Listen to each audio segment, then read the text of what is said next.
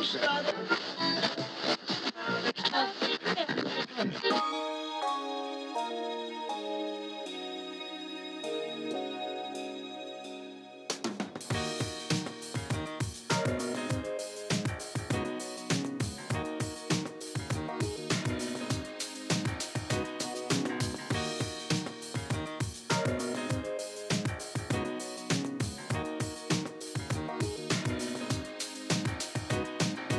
sommaire du radioblog de cette semaine, on a beaucoup, mais vraiment beaucoup trop de fun avec nos emballages d'aliments, fait que le Sénat va nous arranger tout ça. Montréal est devenu un désert commercial. Ah ah, c'est pas moi qui le dis, c'est un rapport commandé par le maire Coder. On va également revenir sur quelques brèves, comme Justin Trudeau qui nous ridiculise en Israël, la lutte antiterroriste en France, et puis... euh, voyons, attendez... euh, il me semble qu'il y avait une autre nouvelle. Ah oui, on va aussi parler de Jean-François Lisée, promis.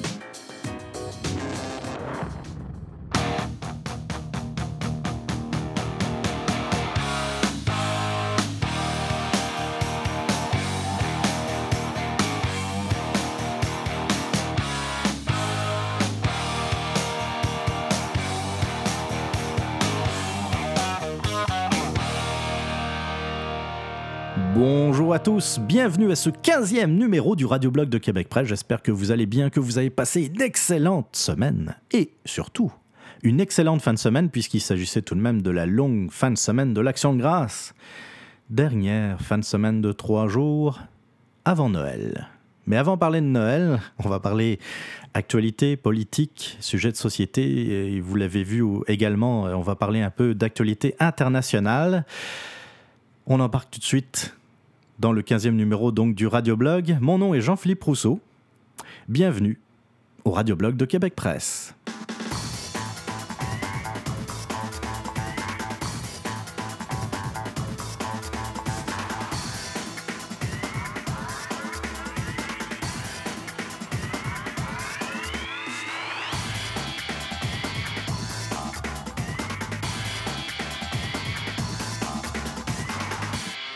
Vous le savez, jaillit. Jaillit quand le gouvernement s'occupe de nos affaires. Quand je parle de nos affaires, c'est notre façon de vivre, notre façon de consommer, notre façon de, d'utiliser notre argent, par exemple.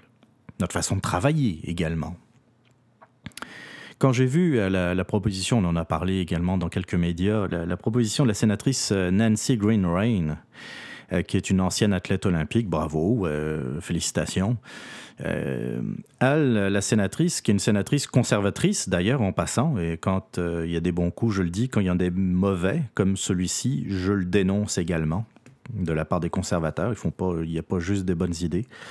Euh, elle, euh, elle s'est dit, euh, et puis je citais des articles euh, parus entre autres dans le Huffington Post, par exemple. Euh, Nancy Grain s'inquiète de voir une proportion grandissante d'enfants obèses au Canada et des répercussions sur le système de santé canadien. Le constat, il est bon. Il y a effectivement des enfants euh, qui deviennent de plus en plus obèses.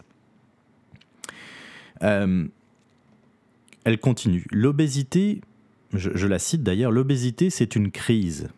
De plus en plus, les jeunes prennent trop de poids et ça continue toute leur vie. Quand ils arrivent à 30 ou 40 ans, ils auront des maladies qu'ils n'auraient pas s'ils avaient eu une activité, une vie active et saine. Euh, Là aussi, le constat, il n'y a pas grand-chose à redire, c'est effectivement le cas. Euh, les jeunes euh, ne sont plus aussi actifs qu'il y a quelques décennies. Et puis, côté nourriture saine ou la vie saine, on peut y mettre effectivement la nourriture dedans. Là-dessus, je n'ai pas grand-chose à dire. Là où ça se gâte. L'Organisation mondiale de la santé, une grosse structure euh, administrative d'ailleurs, soit dit en passant, a identifié le marketing d'aliments malsains et en faible apport calorique comme étant l'un des principaux facteurs de l'obésité à travers le monde. Alors, donc, euh, en suivant les, recommandations, ou plutôt euh, euh, un- une idée de, l'OMS, elle, a déposé un projet de loi, le, projet de loi S-228, qui interdirait la publicité pour les aliments et les boissons qui ciblent les enfants de moins de 13 ans partout au Canada. La loi intitulée Loi sur la protection de la santé des enfants, rien que ça, à l'initiative donc de Nancy Green Rain, euh, vise à éliminer les emballages, étiquettes, publicités et autres techniques de marketing qui amènent les petits à consommer des aliments souvent trop sucrés ou trop gras.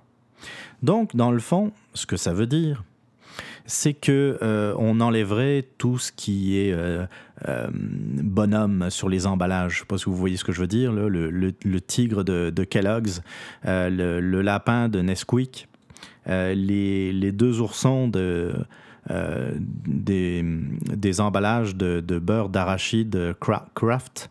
Euh, puis, euh, tant qu'on y est, Ronald McDonald aussi ne, pourrait plus faire sa publicité, dans le fond, être, illustré dans les McDonald's.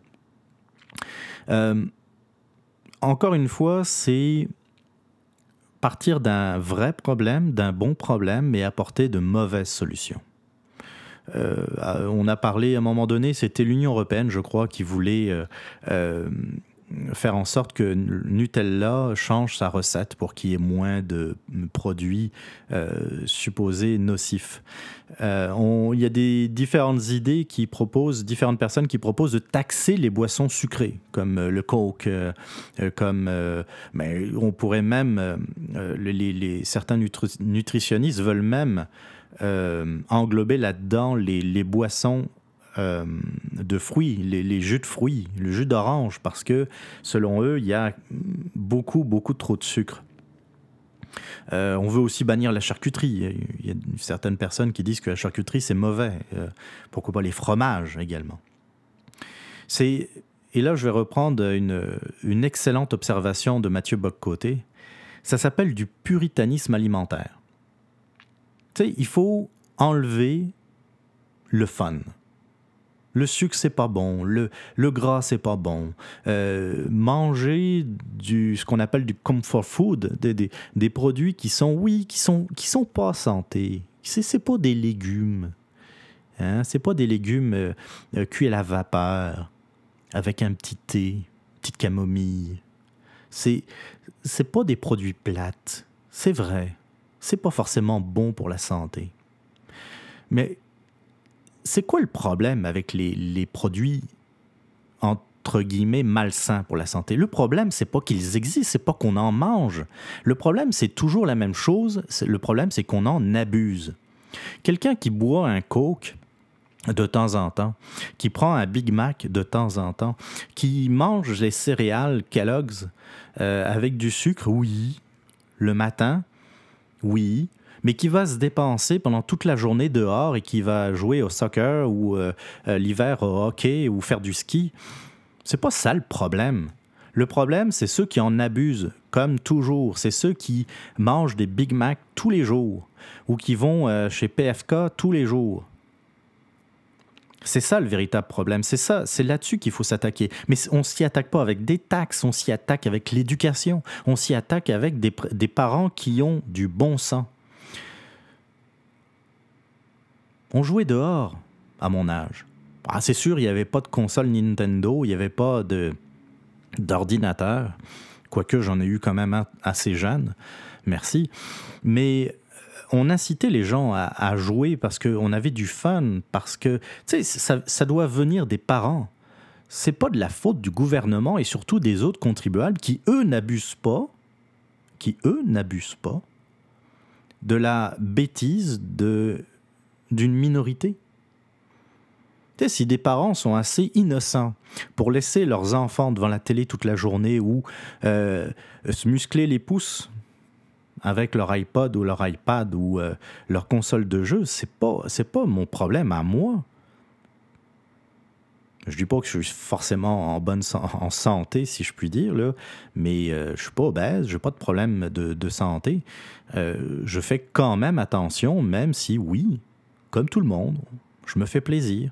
Et c'est ça, c'est ça aussi. Le, la bouffe, ça doit rester un plaisir. Là, maintenant, suivant la proposition de cette sénatrice, il faudrait que les boîtes, les boîtes qui contiennent, pour elles, trop de sucre, trop de gras, soient des, deviennent des, boîtes neutres. Des boîtes neutres, des boîtes euh, blanches, beige. Et puis, un coup parti, pourquoi ne pas mettre une grosse alerte dessus? Le sucre tue. Non, non, allons plus loin. Le fun tue. Le plaisir, c'est mal. Vous avez du plaisir en mangeant? Hmm. Ça, là, c'est suspect. On s'en va de plus en plus vers une société plate, une société sans saveur, une société qui a autant de saveur que les aliments qui veulent, nous faire manger. C'est correct de manger des légumes, oui, je suis bien d'accord. Puis il faut, euh, il faut essayer d'en manger, il faut, comme il faut essayer de manger des fruits. Je dis pas le contraire, je dis pas qu'il faut. Encore une fois, c'est l'abus le problème. C'est pas, c'est pas d'avoir du fun, c'est l'abus. Donc on s'en va vers ça, une société sans saveur, ultra hygiénique. Tu sais, là où il faut faire attention à tout ce qu'on fait. C'est de l'infantilisation de la société. Le fameux gouvernement maman qui s'occupe de tout. Ah, bon, prends, prends pas trop d'alcool, ça va te faire du mal. Fume pas trop. Puis, puis euh, quand on voit les, euh, euh, le, fait que la ministre de la Santé du Québec a absolument rien compris au problème, le manifestement, qui met sur un même pied d'égalité cigarettes et puis les, euh, les fameux, comment dire, les, les, vapoteuses.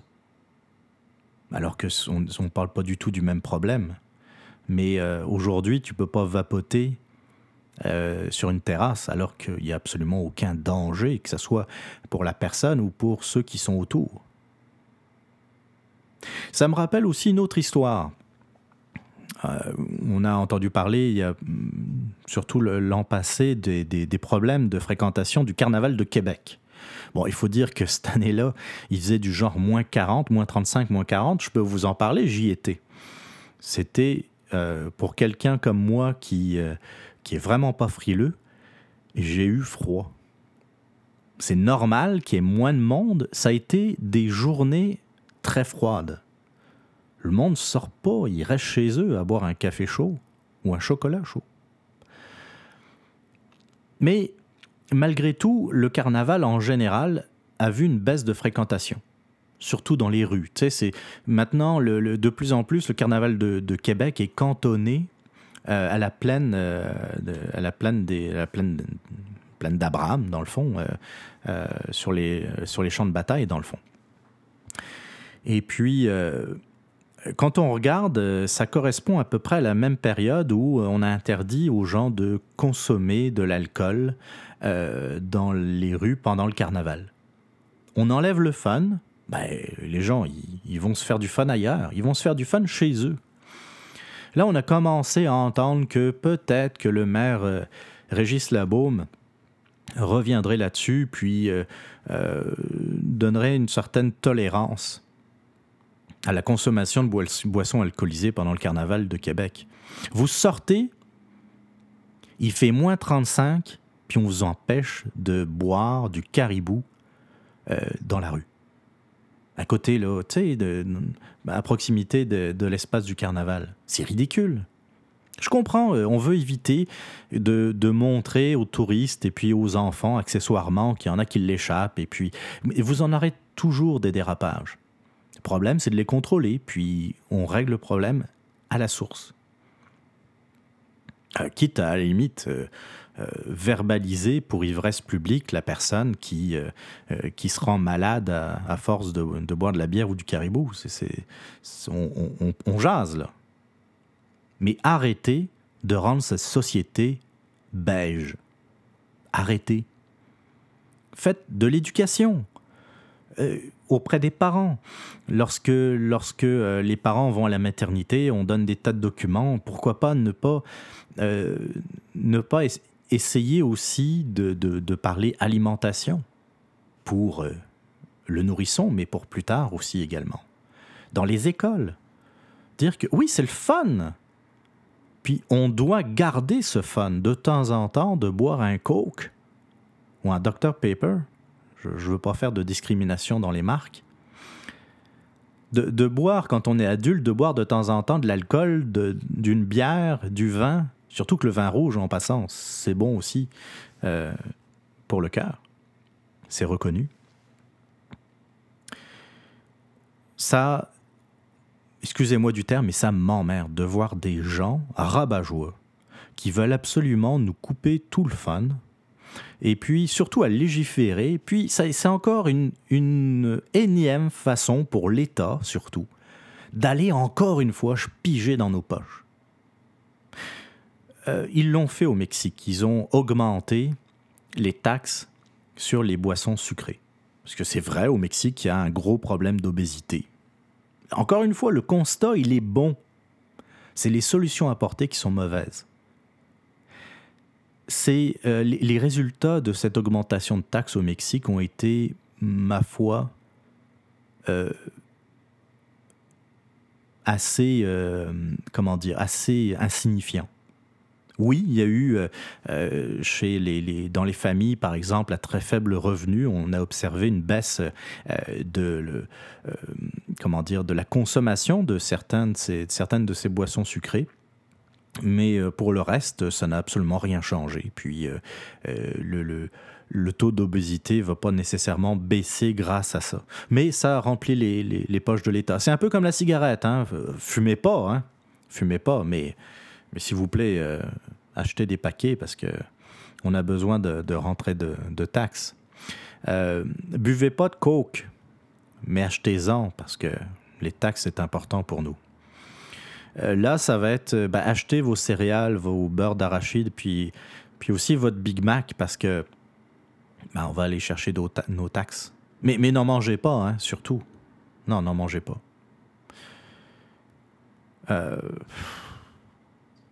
C'est désespérant, surtout venant d'une sénatrice conservatrice. Je trouve ça vraiment aberrant. J'espère que ces électeurs, euh, ben elle n'est elle pas élue, c'est vrai, mais elle représente quand même une circonscription. J'espère que les, euh, les Canadiens et Canadiennes qu'elle représente, je pense qu'elle est de la région de, en Colombie-Britannique, si, si ma mémoire est bonne, vont, euh, vont l'appeler, vont appeler euh, euh, son attaché politique et lui faire comprendre qu'elle va dans la mauvaise direction. Parce que sérieusement, son projet de loi, c'est vraiment de la grosse chenoute. De la grosse chenoute.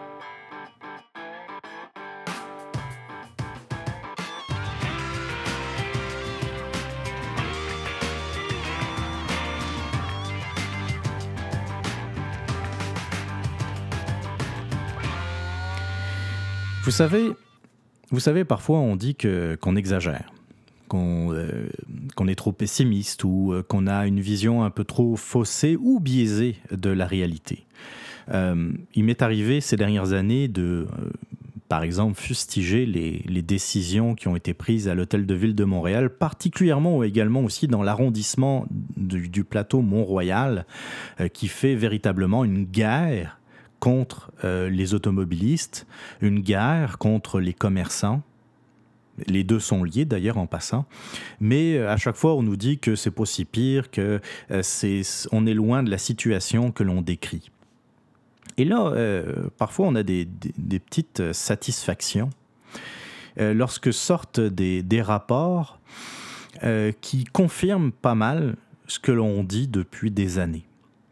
Il y a un groupe de travail qui a été pompeusement appelé groupe de travail sur la fiscalité commerciale, qui a été chargé par le maire Coder, pas par euh, l'opposition ou par euh, des gens de la drette, comme disent la gauche, euh, qui, qui réfléchit, qui, a fait des, des, rapports sur la situation du commerce à Montréal et qui a émis également certaines recommandations tels que d'ailleurs tarifer l'eau et les déchets afin de, permettre de diversifier les sources de revenus euh, et ainsi donner du répit aux commerçants. Donc dans le fond, le groupe du travail veut un peu plus de taxes sur l'eau, sur les déchets, euh, pour, dans le fond, euh, éviter les hausses de, de taxes pour les commerçants. Pour eux, donc, la question, c'est que les commerçants sont trop taxés. C'est ça. C'est pour ça qu'il y a un problème commercial à Montréal. Ils ont raison. la haute taxation n'a jamais favorisé l'implantation de commerce. Québec également est dans cette situation. Il y a des restaurateurs de la ville de Québec, en tout cas ceux qui osent s'opposer au maire Régis Labaume, mais euh, euh, quelques-uns sont sortis pour dire que, surtout sur Grande Allée, euh, les taxes avaient augmenté considérablement. J'ai plus les chiffres en tête, mais c'est incroyable. malgré tout, Québec quand même s'en sort bien. La diversité des, commerces est tout de même assez bonne. Par contre, c'est n'est pas du tout le cas sur l'île de Montréal. Selon le rapport du groupe de travail sur la fiscalité commerciale, je le rappelle, Montréal offre 3,2 millions de mètres carrés d'espaces commerciaux alors que la demande est évaluée à 6,9 millions de mètres carrés. C'est-à-dire que il n'y a pas assez de commerce à Montréal. Il y a même deux fois moins de commerce, et plus d'ailleurs, euh, que, euh, que la demande, dans le fond, ce qu'il faudrait pour euh, satisfaire les Montréalais. Les auteurs concluent ainsi qu'il y a un déficit de l'offre commerciale puisque l'offre ne répond qu'à 47% de la demande. Montréal représente un désert commercial, écrivent les auteurs. Comme je l'ai dit en introduction, c'est pas moi qui dis ça, c'est les auteurs du rapport commandé par Denis Conner. Je continue. D'ailleurs, euh, l'article que je suis en train de lire vient de, la presse. Hein. Merci à eux. Ce déficit commercial frappe durement les rues commerciales où les taux d'inoccupation sont particulièrement élevés. Alors là, il y a quelques exemples comme euh, les promenades Hochelaga Maisonneuve qui regroupent les commerces de les rues, des rues Ontario et Sainte-Catherine dans l'Est, touchés par euh, un important chantier pendant la majeure partie de 2016. C'est vrai que les chantiers n'arrangent pas les choses. Puis, vous le savez comme moi, Montréal est un véritable cône orange. Euh, c'est, On essayait de se rendre à un restaurant, d'ailleurs, pas plus tard que la semaine dernière, pas très loin du travail il y avait tellement de travaux qu'on a dû faire un gros détour. On savait plus trop par où passer, tellement il y avait de cônes oranges et de construction. Pas, pas dans une rue, pas dans deux rues, mais dans trois ou quatre différentes. Montréal enrichit les banlieues. C'est encore une fois le rapport qui, euh, que je cite. Le manque de commerce dans l'île pousse de nombreux Montréalais à magasiner en périphérie, contribuant par le fait même à l'exode commercial vers le 450 souligne de, Macron, de Marcon, euh, dans le fond, qui est la firme qui, euh, qui a été retenue pour faire ce rapport. Je cite le fait de ne pas satisfaire les besoins de la demande favorise systématiquement la sortie hors agglomération des citoyens vers les banlieues pour faire leurs achats. Montréal enrichit les banlieues au plan commercial, note le rapport. Les commerces situés Écoutez ça, parce que c'est très intéressant. Les commerces situés dans les couronnes nord et sud ont vu leur valeur augmenter en moyenne de 135% en 10 ans. 135% d'augmentation de la valeur en 10 ans. Pour la même période, celle des commerces de Montréal a progressé d'à peine 47% C'est même moins que la moyenne québécoise qui est à 69% On a parlé d'un problème de taxation, et je suis tout à fait d'accord avec le rapport. Mais il y a aussi d'autres choses. Euh, à force de, mettre des, des partout, de, faire un véritable circuit euh, de, pour bâtir un mur sans en bâtir un, pour empêcher les, euh, les, gens hors du plateau Mont-Royal, par exemple, d'entrer dans l'arrondissement, euh, vous favorisez pas non plus le commerce. Les commerces ferment parce qu'ils en ont marre de ne pas avoir de clients. Parce que les clients qu'ils avaient pendant des années, qui venaient des arrondissements euh, autour, n'ont plus de fans pour venir. Un, parce que c'est une véritable chasse au trésor pour trouver un stationnement. Puis de deux, juste pour se rendre dans la rue où euh, est situé le commerce, c'est devenu un parcours du combattant. Les sens, euh, les sens uniques, euh, les, euh, les rues qui sont rétrécies, on rajoute des, des pistes cyclables à n'en plus finir. Ça, quand tu es cycliste, c'est super le fun. Tu as des pistes cyclables partout, tu as de moins en moins d'automobilistes. Mais par contre, là, on va me dire, ça favorise également le commerce de, de proximité. Oui, Est-ce que, est que vous avez fait vos achats à pied ou à vélo?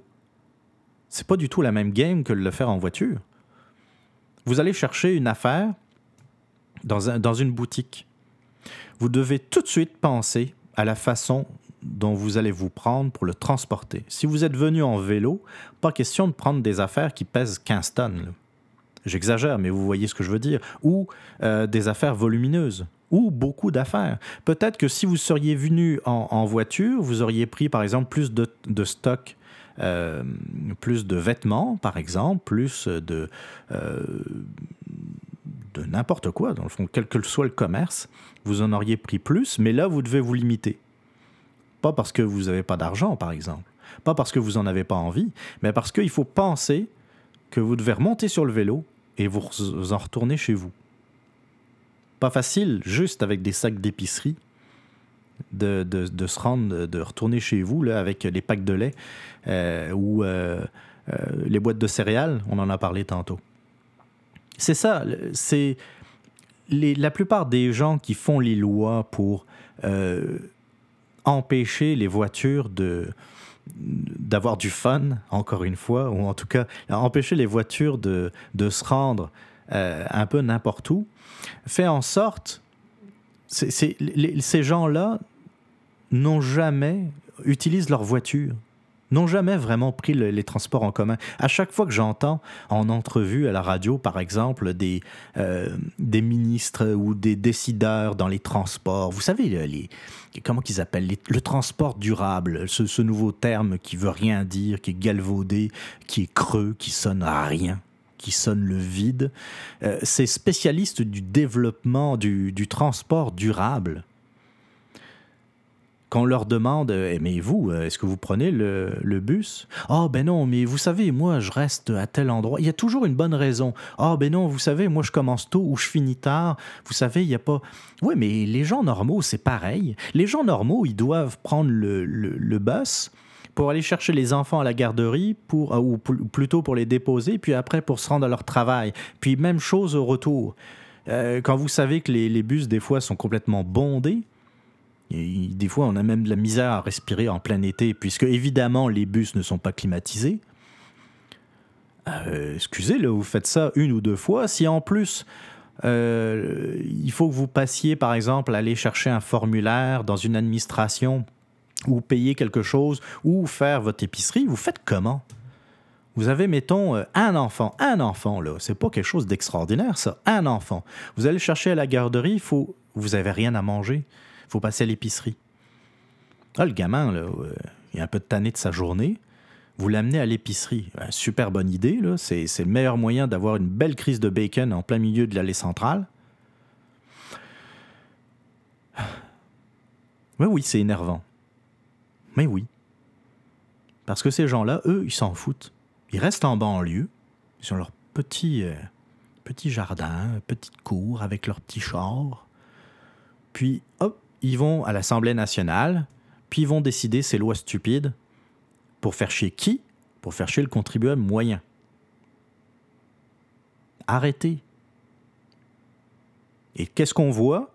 On voit ce que l'on dénonce depuis des années, c'est que les commerces s'installent en banlieue parce qu'en banlieue, c'est moins cher. Anyway, il y a plus de monde qui vont dans leur commerce. Personnellement, je sais qu'il y en a qui vont rire en m'écoutant. Personnellement, j'adorais aller euh, rue Sainte-Catherine faire euh, mon magasinage et puis euh, même si ça me prenait une heure de transport, ah oui, je prends le métro moi.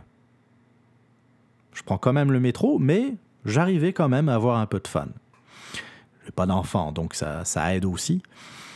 Je magasinais tranquille, puis j'entrais d'une boutique à l'autre. Mais avec le temps, là, c'est de moins en moins le fun on a envie de, s'acheter des choses. Et puis là, on regarde nos mains, on a déjà cinq sacs d'un côté, deux sacs de l'autre, qui sont peut-être un peu plus lourds. ouais, finalement, je pense que je vais rentrer là, puis je suis fatigué de marcher. Et depuis j'ai déménagé, je prends un bus, je me rends au Carrefour Laval, je suis à l'intérieur, il fait chaud ou climatisé selon le moment de l'année, je suis au sec, je me fous du temps à l'extérieur, j'ai toutes les boutiques que je veux, je prends le temps que je veux. Oui, il y a toujours le problème de euh, quand à un moment donné, tu as 15 sacs, euh, c'est aussi le temps de rentrer, mais tu peux t'asseoir, euh, manger, prendre un hamburger. Hi, hamburger. Ben oui, il faut taxer ça, là. et puis un coke, un coup parti. Mais en même temps, j'ai passé ma journée là-bas, fait que j'ai éliminé pas mal. Non, mais sans rire. Je trouve ça tellement plus pratique. Et je suis désolé parce que j'aimais ça. Encore une fois, me rendre au, centre-ville. Puis quand il fait beau, euh, j'aime ça me balader en ville. Mais de plus en plus, c'est rendu chiant. C'est rendu, encore une fois, un parcours du combattant parce que les transports en commun sont vraiment pas le fun. Quand ça tombe pas en panne, c'est, c'est plein, c'est pacté, il fait chaud. Il y a du monde bizarre. Je dis bonjour au monde bizarre qui nous écoute. Euh, faut arrêter. Puis, y, encore une fois, il n'y a pas juste les taxes. Il faut repenser la façon dont on euh, envisage notre relation avec l'automobiliste. C'est correct de rajouter des pistes cyclables, je ne suis pas contre les pistes cyclables, mais euh, ce qu'on veut, c'est des consommateurs, c'est des gens qui, qui, ont du plaisir à se rendre en ville, pas qu'ils se disent euh, Mon Dieu, oh, t'es sûr que tu veux aller à ce resto sur le plateau, là? Je sais qu'il est bon, mais là, c'est rendu que je vais passer une heure à, essayer de trouver une place de stationnement. Je pense qu'on va se rendre plutôt euh, à Laval ou euh, sur la rive nord ou sur la rive sud pour, pour bien manger. Il y a aussi de très très bons restaurants rendus là. Vous voyez ce que je veux dire? On fait tout pour décourager les automobilistes, taxer les commerçants, puis après, on s'étonne que Montréal devient un, désert commercial. Vous voulez réagir? Vous avez des commentaires, des opinions ou tout simplement des questions? N'hésitez pas à m'adresser vos courriels à l'adresse suivante podcast à commercial québecpresse.com podcast à commercial québecpresse.com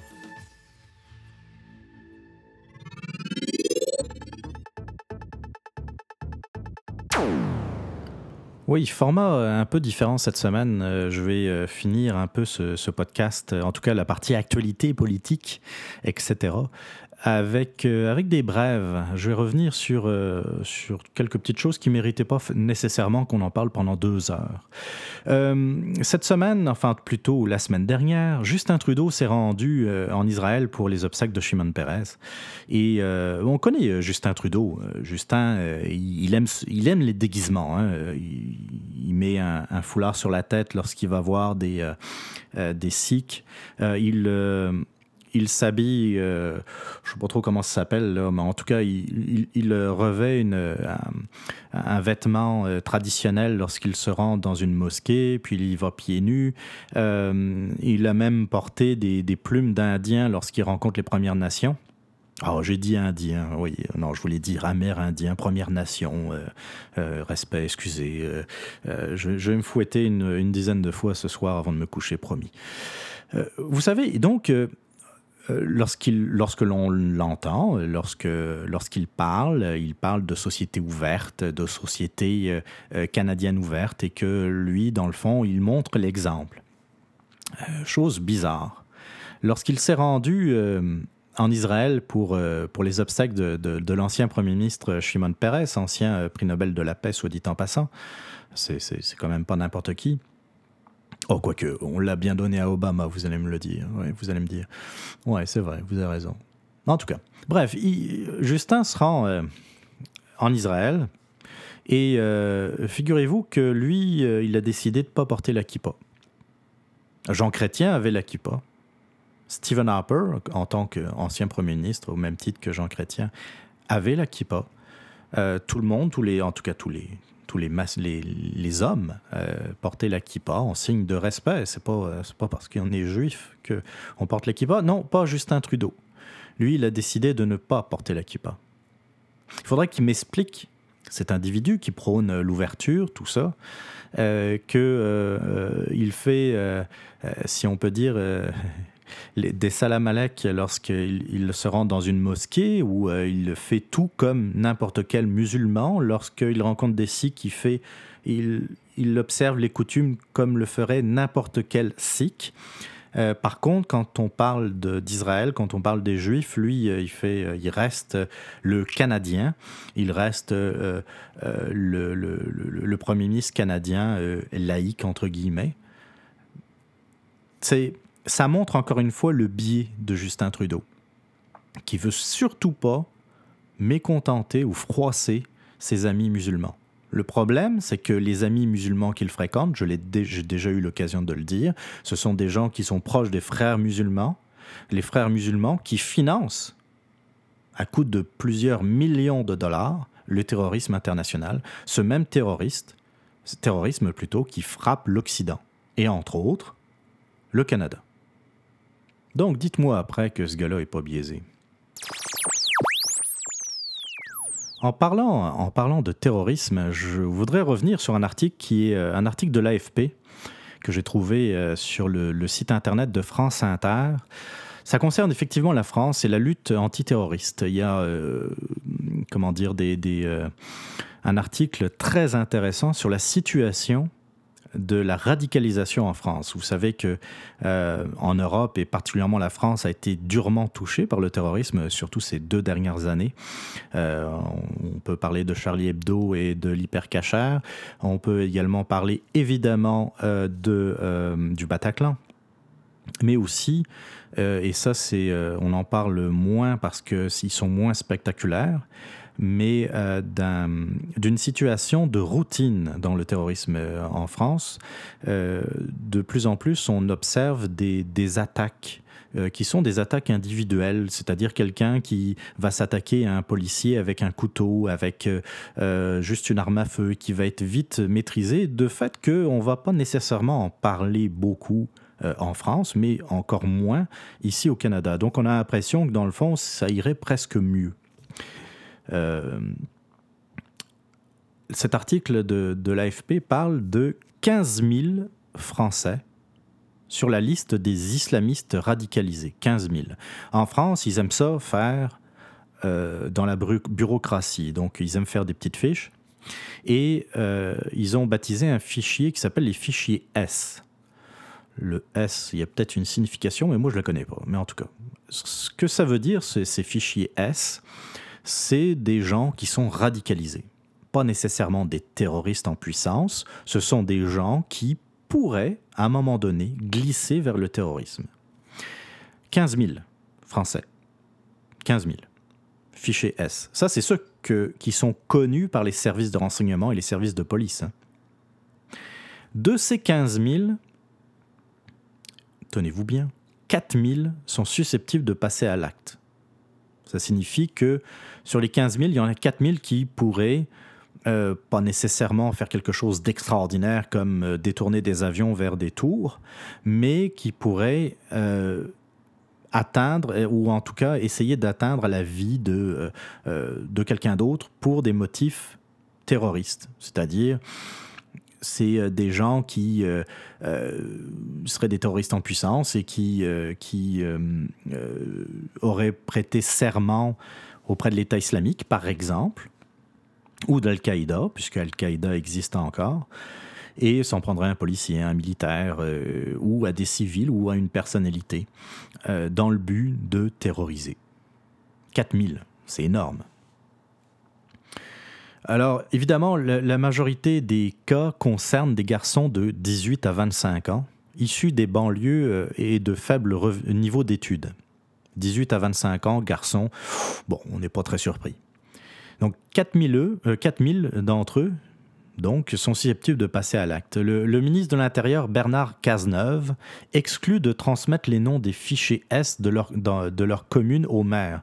Oui, parce qu'il se trouve qu'en France, il y a de plus en plus de maires qui sont inquiets parce qu'ils vivent des situations de, danger. Il y a. Euh, d'ailleurs, pas plus tard que cette semaine, il y a euh, quatre policiers qui ont été, euh, qui ont été attaqués. ils étaient des, la police avait installé des caméras pour faire fuir des, euh, euh, revendeurs de drogue. Évidemment, la caméra était, était prise pour cible par, des gens qui, voulaient s'en débarrasser, qui voulaient la briser dans le fond.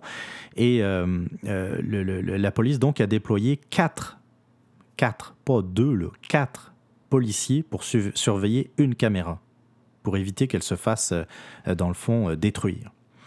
Ils étaient dans deux véhicules. Les deux véhicules se sont fait incendier. Il y a un des policiers qui est très gravement brûlé. Euh, il me semble qu'ils l'ont, aux dernières nouvelles, ils ont dû le mettre dans un coma artificiel. Euh, donc, euh, je pense, sans, faire trop d'erreurs, que, ces jours sont, en danger. mais ça, là, ce que je vous dis, c'est la routine en France. Il y a souvent des attaques, c'est, devenu régulier. peut-être que c'est des motifs de drogue dans ce temps-là. C'est possible, c'est pas nécessairement du terrorisme. Mais euh, et je vous conseille d'ailleurs un très bon, euh, un très bon film qui s'appelle Made in France, qui est un film français qui devait, être, euh, qui devait sortir dans les salles au moment, malheureusement, des attaques du Bataclan. Donc ça a été, ça a été reporté. Enfin, un très bon film. C'est un bon film. Ça montre dans le fond que le, les liens entre le terrorisme et le banditisme.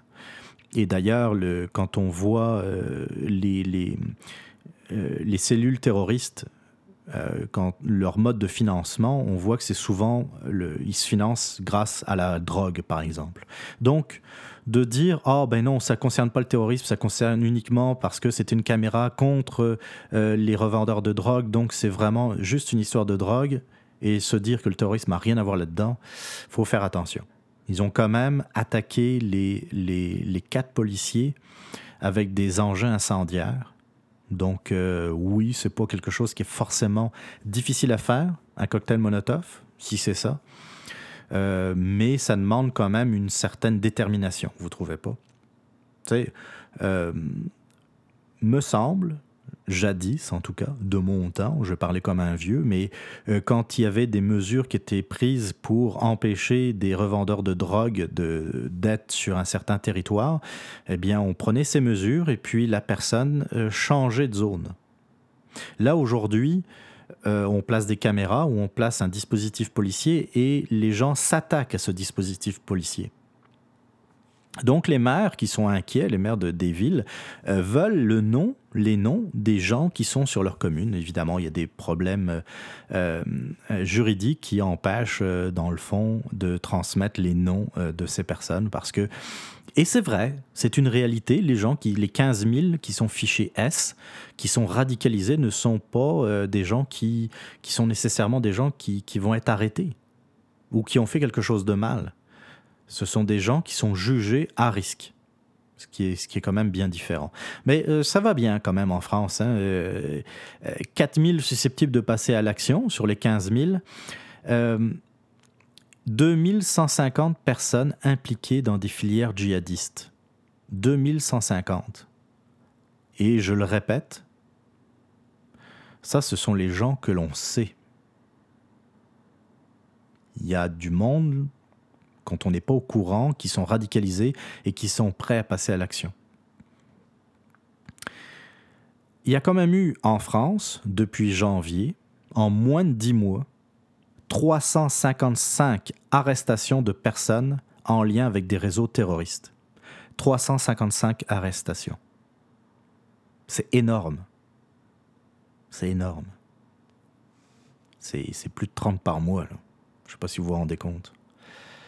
Non, ça va bien. Puis, euh, encore une fois, il faut être vigilant. Et puis, euh, on parle de la France. C'est un pays occidental qui, euh, sous certains aspects, ressemble au Canada. Donc, il faut aussi se méfier, nous autres. Il ne faut pas attendre que la situation pourrisse, comme en France ou comme dans d'autres pays en, Europe, en Allemagne particulièrement également. La situation n'est pas reluisante en Allemagne. Euh, donc, il faut prendre les devants. Puis, j'ai pas l'impression qu'avec quelqu'un comme Justin Trudeau à la tête de l'État, euh, que ça en prenne, euh, ça prenne la bonne direction.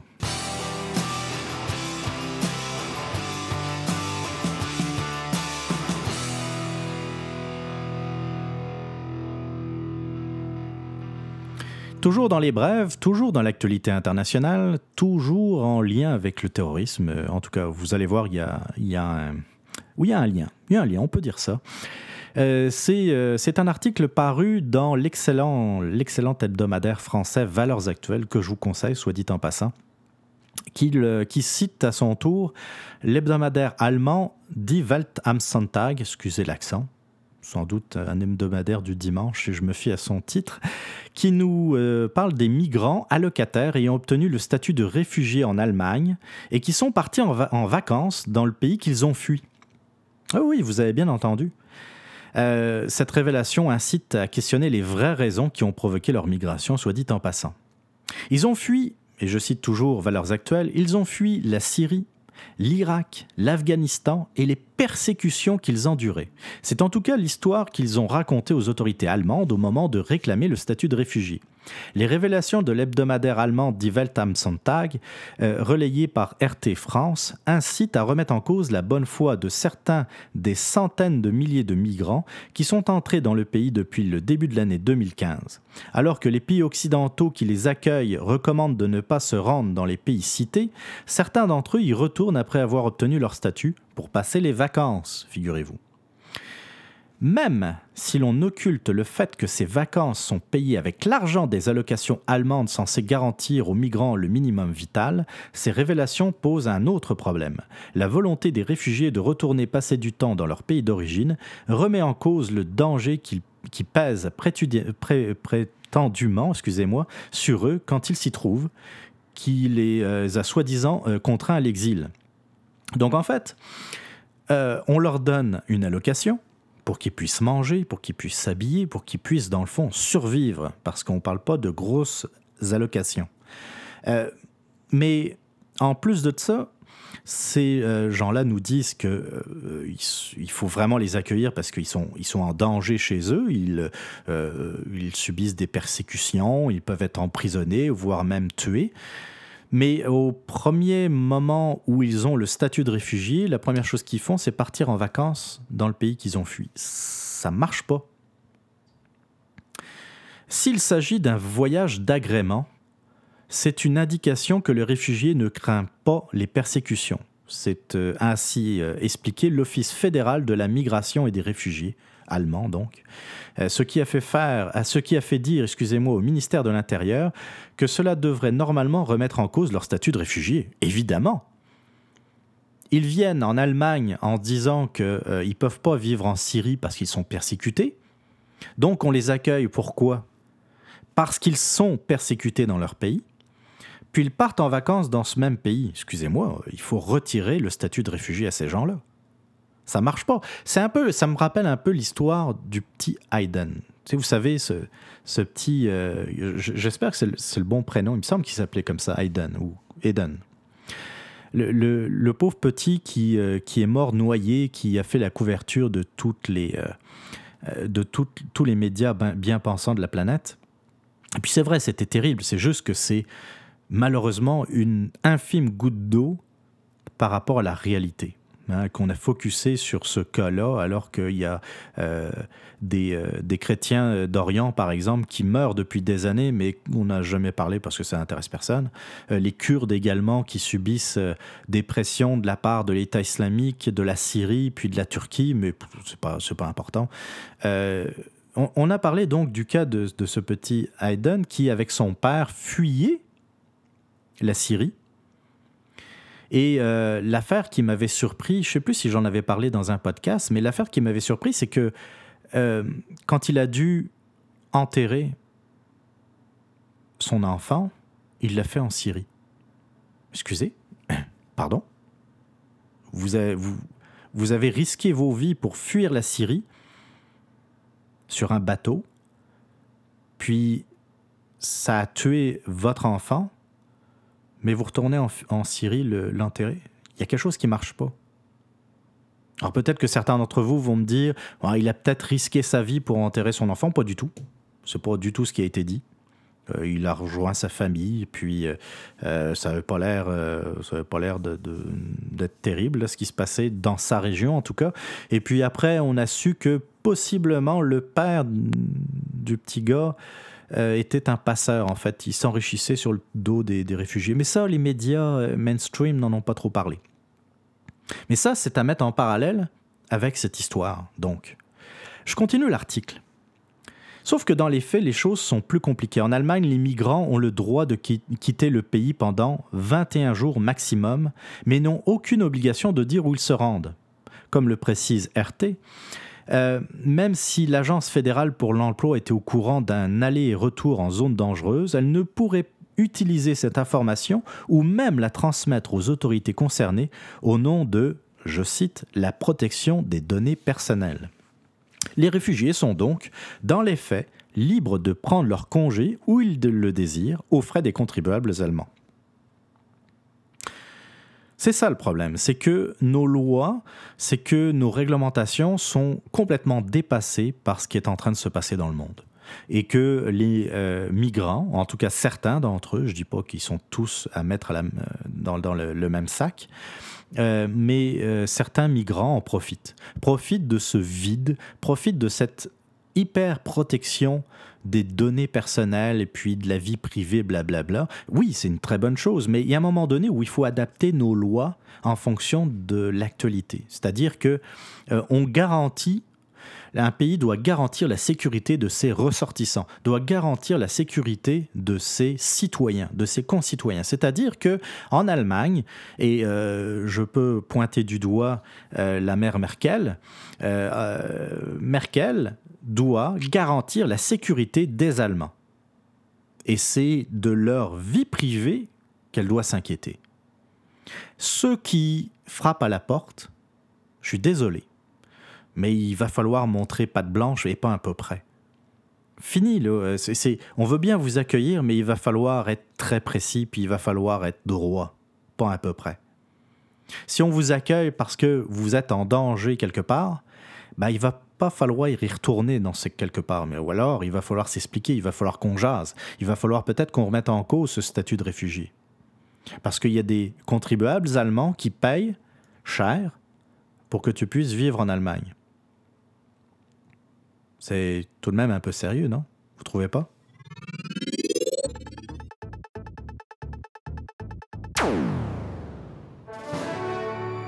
Mesdames et messieurs, j'ai le plaisir de vous présenter son Altesse Sérénissime, Jean-François Lisée.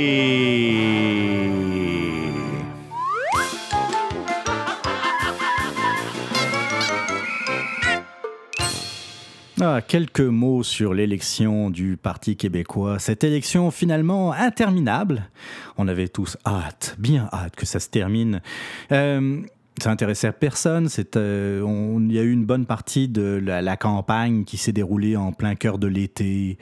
Oh, sérieux, excusez-moi. On, on, a beau être passionné de politique, d'actualité, sacrez-nous patience l'été on n'a pas le goût d'entendre euh, les délires de Martine, euh, euh, la grosse humilité de Jean-François, Alexandre qui ne sait pas trop où se placer. Bref, j'en ai oublié, hein, mais c'est pas grave. Ah, comment il s'appelle? Celui qui a 15 prénoms et 5 noms de famille, mais c'est pas important. Finalement, est arrivé Jean-François Lisée ce gars-là euh, a mené quand même une, il faut, le reconnaître, c'est, pas un pied de céleri. Il a mené une bonne campagne. Euh, il est arrivé à ses fins. Il, a, donné un petit, un, bon croche-chèque dans la face à Alexandre Cloutier lorsqu'il a fait euh, sa comparaison avec Adil Sharkawi. J'avoue qu'il fallait oser, mais ça a porté fruit. Il faut le reconnaître aussi. Et puis, euh, je pense que c'est aussi l'expérience qui, euh, qui, a permis à, à de, de, gagner. Et Lisée, Lisée, c'est ce qui s'est passé. Euh, beau jeu de mots, oui, vous ne trouvez pas. Et il, il faudra tout de même faire attention. C'est pas quelqu'un qu'il faut nécessairement sous-estimer. C'est, comme je l'ai dit, quelqu'un de, de brillant, d'intelligent. Euh, il, le sait d'ailleurs, c'est ça, c'est ça son gros problème, c'est que ce, ce gars-là euh, manque cruellement d'humilité. Je pense que malgré le fait ça reste quelqu'un d'intelligent, euh, manquer d'humilité, pour moi, n'est pas un signe d'intelligence. Donc, euh, c'est à double tranchant. Il va falloir voir un peu euh, comment, euh, comment il va s'y prendre. On a vu son, discours, oh my God, interminable également, comme la campagne du PQ.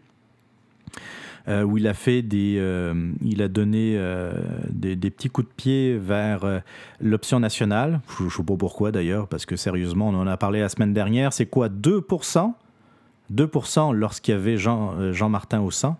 C'est même pas 1% depuis son départ. Je ne sais même pas qu'est-ce qu'il va aller chercher là. Euh, des, euh, des appels du pied également du côté de Québec solidaire. Ben, tout ça montre que, ce parti est devenu un véritable parti de gauche.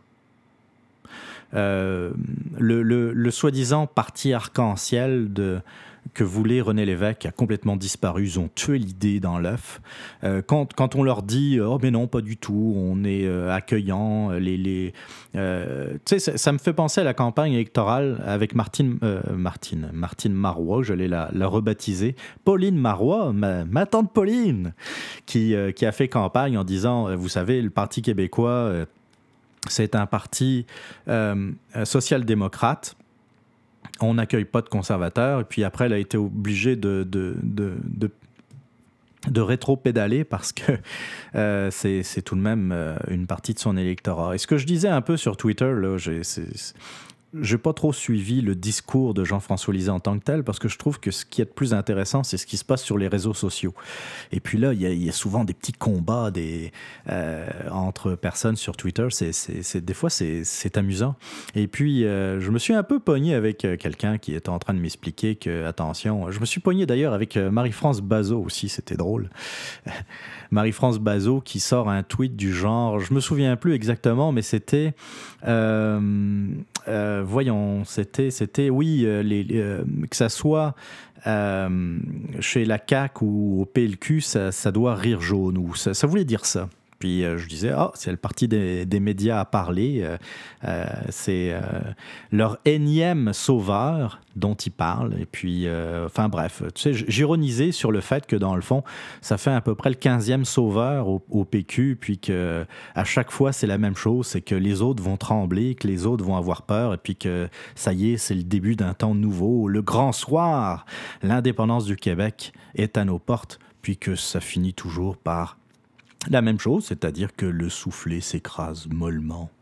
Euh, ça, dépend. Euh, il y a juste euh, parfois un problème de, de, vitesse à laquelle le soufflet dégonfle.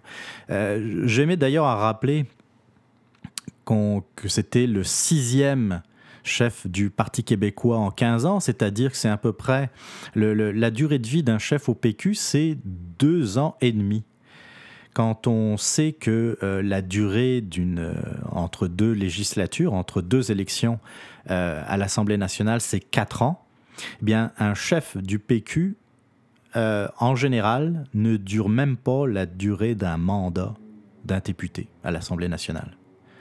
Ça, là, on dirait qu'au Parti québécois, ils n'en ont toujours pas pris conscience parce que ça fait 15 ans, je vous le dis, depuis Bernard Landry, depuis le départ de Lucien Bouchard, depuis Bernard Landry, le Parti québécois n'a jamais changé de cap.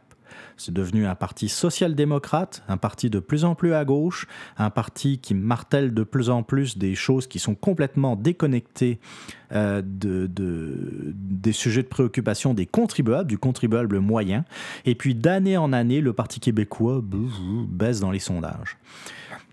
D'ailleurs, toujours pareil, je rappelais sur les réseaux sociaux, euh, excusez, mais euh, on parle des indépendantistes, mais le Parti québécois n'arrive toujours pas à rassembler l'ensemble des indépendantistes. Pour un parti indépendantiste, c'est quand même assez curieux. Il y a à peu près 35-40% d'électeurs, enfin de gens qui, demain matin, supposément voteraient oui à l'indépendance du Québec, mais il n'y en a même pas 30 ou, allez, soyons bon prince, aux alentours de 30% qui votent pour le Parti québécois. Dans ma tête à moi, là, c'est fait 5 à 10% de différence. Alors que le Parti québécois serait censé même aller au-delà, parce que c'est un parti de gouvernement avec des idées, avec des projets. Mais même ça, il n'arrive pas à rassembler plus de Québécois. Alors peut-être que Jean-François Lisée va changer les choses. Bon, j'ai quand même entendu dire qu'il y avait une centaine de militants péquistes euh, qui avaient décidé de rejoindre Option nationale. On parle de 100, c'est-à-dire qu'au lieu d'une cabine téléphonique, ils vont devoir faire leur réunion dans deux cabines téléphoniques.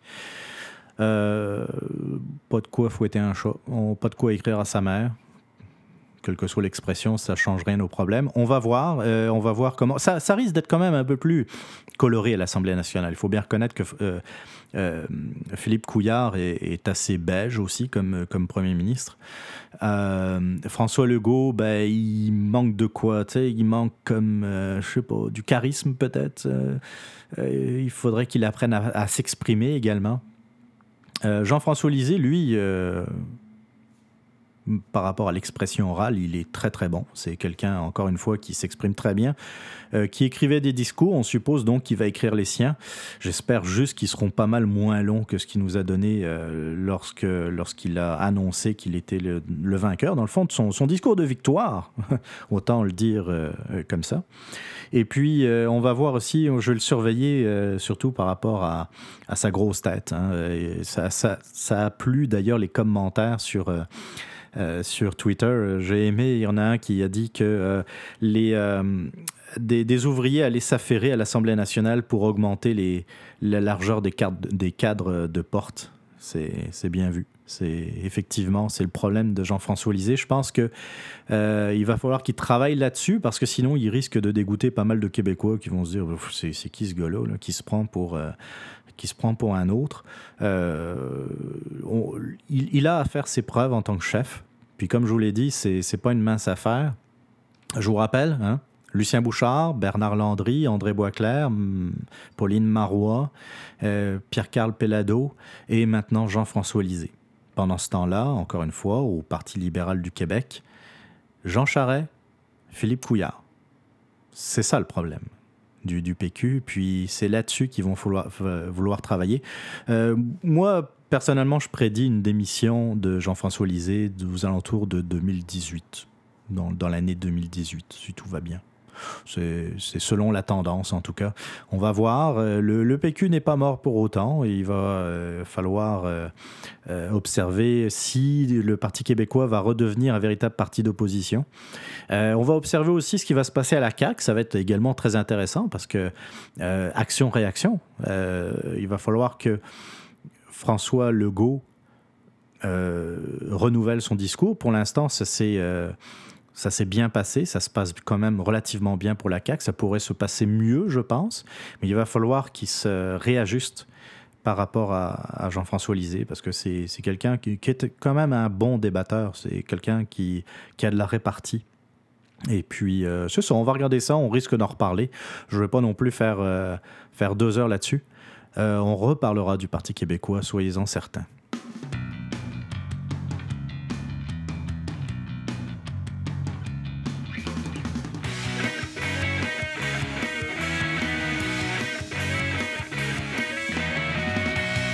Le 15e numéro du Radioblog de Québec Presse touche déjà à sa fin. J'espère que les sujets qui ont été abordés vous ont plu. Euh, ceci dit, en passant, vous pouvez, euh, comme toujours, m'envoyer vos commentaires, vos suggestions, vos idées de sujets si, euh, si vous pensez que je passe à côté de quelque chose d'intéressant.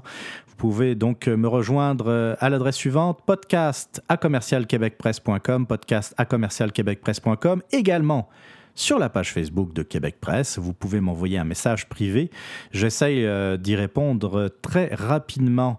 Euh, comme toujours, ben, on se laisse en musique. Euh, on se laisse en musique. On va écouter. J'avais le goût de quelque chose qui bouge, qui soit vivifiant, on va dire, qui, qui soit rafraîchissant. C'est le groupe Supergrass s'appelle Alright. Et c'est tout de suite. On se retrouve la semaine prochaine, sans faute, pour un nouveau numéro du Radioblog de Québec Presse. Euh, et puis en attendant, eh bien, bonne semaine à tous. Bye bye.